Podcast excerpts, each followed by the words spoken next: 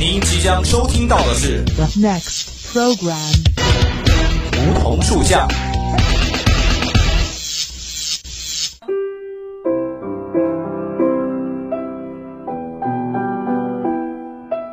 站在夏天的尾巴上，我们彼此相识；在乍暖还寒的春天，我们彼此温暖。俯身拾起一片梧桐树叶，拭去岁月的灰尘，看那生命的脉，看那生命的脉络。偎依在梧桐树旁，听沙沙树语，倾诉我们的心声，我们的心声。梧桐树下，与你牵手，不再放开。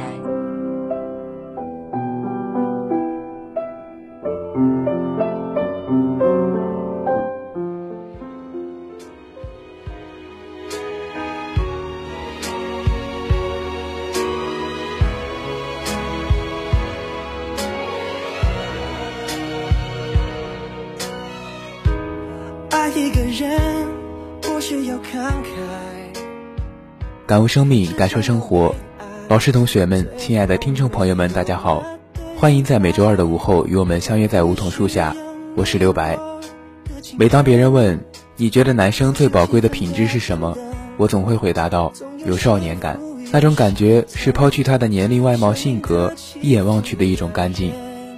有些人永远都是少年样，他们一直都那么有活力，好像时间永远停留在了十七岁。媒体发明的新词有少年感，只有些人一直拥有青春感，对好多事抱有极大的好奇心，一直没长大。干净中也许会带着一些对未来的希冀，对生活的失望，对明天的向往，就是那种感觉。在城市快节奏的生活下，天真、热血、赤子之心，这些美好的特质并不是那么容易被保留，所以少年感显得更加弥足珍贵。那么，什么是少年感？是外在的朝气蓬勃，还是对世界的好奇心？如何才能保持少年感？近日，一部《新少年说》的励志短片刷屏网络，来自不同行业、不同年龄的人在镜头前诉说自己的热爱。引发大众对青春、梦想等话题的讨论。他们之中，有被大家所熟知的眼科医生陶勇，羽毛球奥运冠军傅海峰，也有默默坚守平凡岗位的快递小哥宋文学。从他们身上，你能直观地感受到一种共同的气息——少年感。比如吧，我个人就认为王勃的《滕王阁序》特别有少年感。再比如一些明星，他们可能早就过了少年的年纪，但是他的神态和眼神。会让你觉得他一直都是那个十几岁，或许乐观向上的男孩子。少年感是很难保持的，无可否认，每个人人生中都会有一些晦涩难熬的日子，可能是因为世界与你的理想背道而驰，可能是因为生活上的一些变故，这些可能会使你屈服。我认为，从你屈服的那一刻起，少年感就消失了。面对压力很大的世界，保持永不放弃的心，这也是一种少年感吧。在，生命中有万事的可能，你就是我。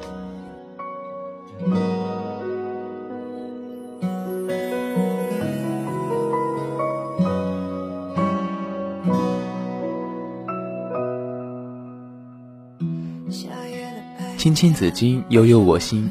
大概没有一句话能比得过他所表达的少年情愫。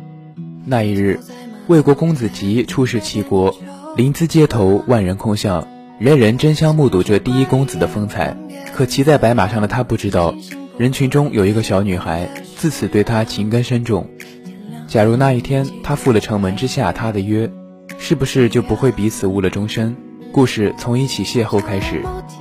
公子吉出使齐国的当日。不出意外的引来了万人空巷，百姓们交头接耳，私下里都在议论这位传说中的魏国公子。使团的车仪上，公子吉的目光从道路两侧扫过，一时之间，女子们脸颊泛红，心如鹿撞，误以为他看到的正是自己。男子们纷纷自惭形秽，顿生大丈夫当如是的感叹。可正主却充耳不闻，孤高的身骑白马。从临淄城密密麻麻的人群中穿行而过，在人群中，有个小女孩抬起头望着，抓住路人的裙摆，晃了几下，指向公子吉，细声细语问道：“那个人好看，他是谁啊？”路人也健谈，又见女孩天真烂漫，便给她讲起了魏国公子吉的传奇故事。公子吉是魏宣公的私生子，自出生起就被寄养在民间，直到魏宣公掌权继位，这才被立为储君。这一切只因他的母亲是宜姜。宜姜是上一代魏国国君的妾室，也就是魏宣公的庶母。由于身世问题，公子吉打出生的那天起，就受到了明里暗里的讥讽与诅咒。可面对种种指责，公子吉不仅没有长歪，反而在成年以后，秉性宽厚纯良，对每一个人都温柔以待，逐渐化解了旁人对他的偏见。他是闻名列国的美男子，文武双全，尤其是一把长剑，舞得出神入化。他是每个魏国子民眼中未来的希望，更是其他国家另眼相看的后起之秀。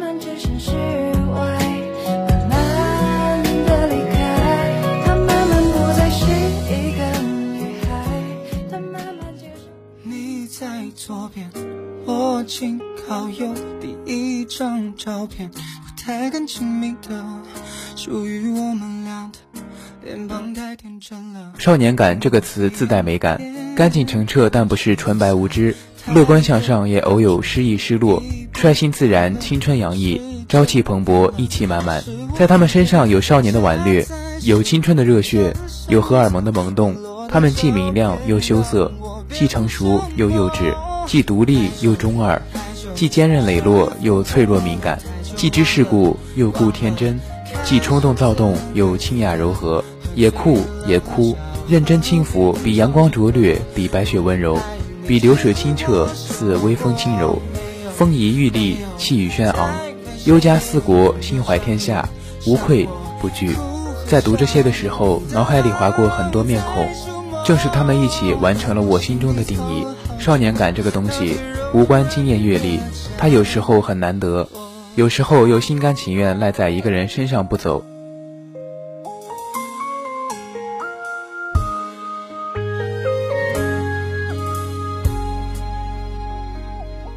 不是所有少年都有少年感。以许光汉为例，很多人形容许光汉有很强的少年感，的确。去年年初时，一部《想见你》让许光汉成为了万千少女的2020第一个墙头。在剧中，1990年出生的许光汉演出了17岁李子维的阳光少年感，像夏天的冰镇可乐带着刺激的气泡。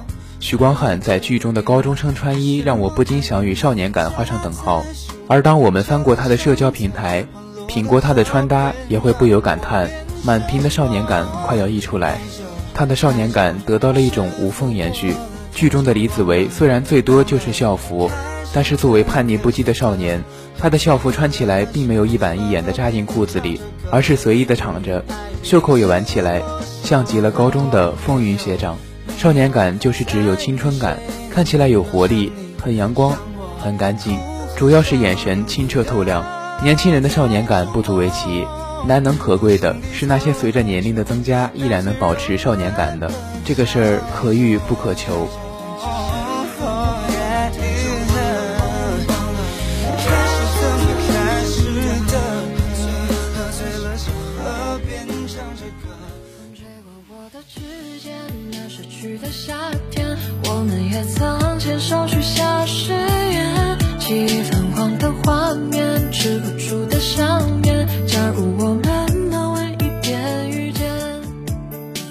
最近在网易云热评《亦是此间少年》中看到这样一段话：什么叫少年感？不是小狼狗，也不是小奶狗，它能让你想起湛蓝的天、植物的味道和晨曦的光。它会有蓬松柔软的头发、明朗的笑容、清风明月般的温柔。他有少年侠气，一存柔软心肠。他胸腔有燃烧的血，还有一身坚硬的骨。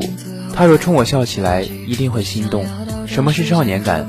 十六七岁的孩子，眼神温柔，仿佛坠入银河；眉梢绵延万里，额角潮湿，躯体赤诚温柔，嘴边哼着不知名的歌谣，脖颈挂着耳机，声音噪大，满身精力撒野在足球场上，背后是一整片夏天的夕阳。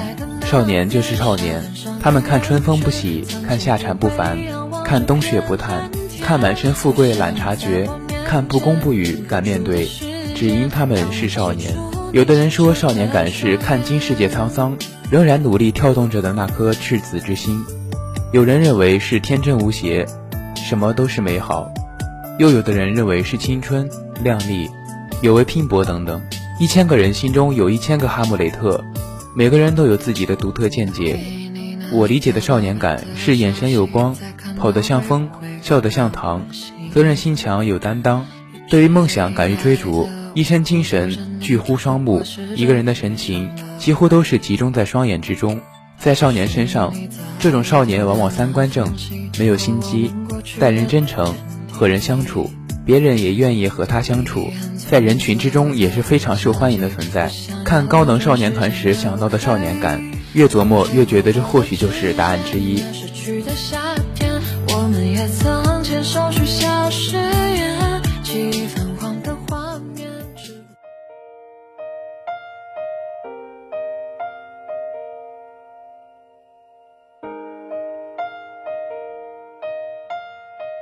在年轻人越来越少看电视，电视变得越来越老化的今天，网综黑马突围，电视综艺愈发神圣，网感似乎成了横亘其中的关键差异。但至于网感是什么，众说纷纭。其实答案并没有多么复杂，少年感就是这里面的重要注脚。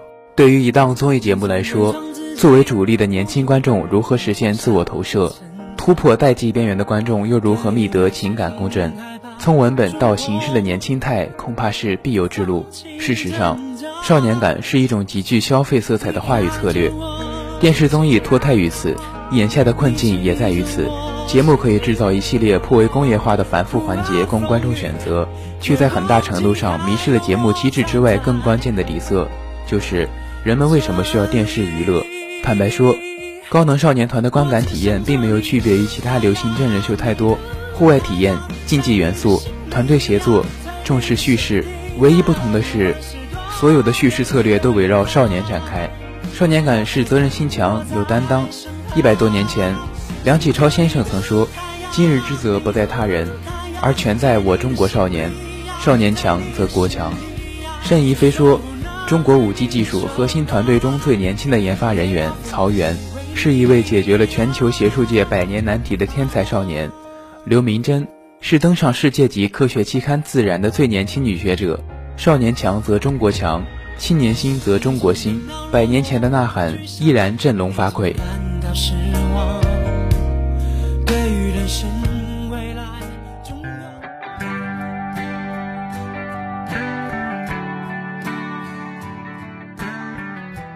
少年更应该敢于追梦，正如习近平主席的寄语。敢于有梦，勇于追梦，轻于圆梦。少年时候的天真梦想是想要当科学家，是想要当亿万富翁，是想要当医生、武术家、钢琴家、音乐家、明星，是想要当一个对社会有贡献的人。太多太多了，都是年少的梦，所以这就是要去努力实现的梦。一双清澈的双眼，奔跑起来像一道春天的闪电。有责任，有追梦故事，便是他们。幽默是对疲惫生活最后的抵抗。一个人在什么阶段是能够无忧无虑大笑，随时发现快乐的？大概就是年少时代。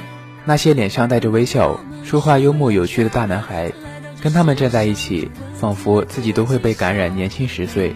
虽然生理年龄不可逆，但心态可以冻龄。熬过平凡的生活，永远有趣，永远年轻，永远热泪盈眶。无论时间过了多久，身处何方。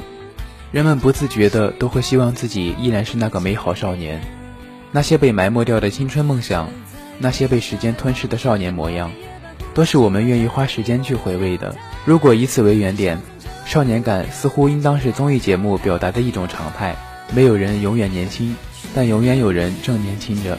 才看春来，忽而夏至，究竟是阳光泯灭了夏天，还是夏天占了你的光？开学那天，他站在讲台上数着书。阳光照在他身上，干净又温柔。他向我投来那一眼，让我喜欢好多年。再换一次短袖，我的中学时代就结束了。夏天要来了，你会不会回来？人间骄阳正好，风过林梢，彼时他们正当年少。夏天太浪漫了，我想请他吃顿饭。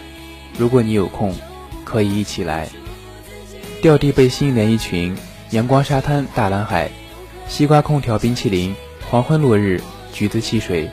少年的心动是仲夏夜的荒原，割不完烧不尽，长风一吹，野草就连了天。日子被我过得太无趣了，想吃好多好多冰镇西瓜和冷饮，想成为你的喜欢。风说了许多，把夏天住得盈满，再多的阳光又怎样？这个夏天凉薄无比。你的人生还会遇到很多个夏天，可是没有一个像这个夏天一样。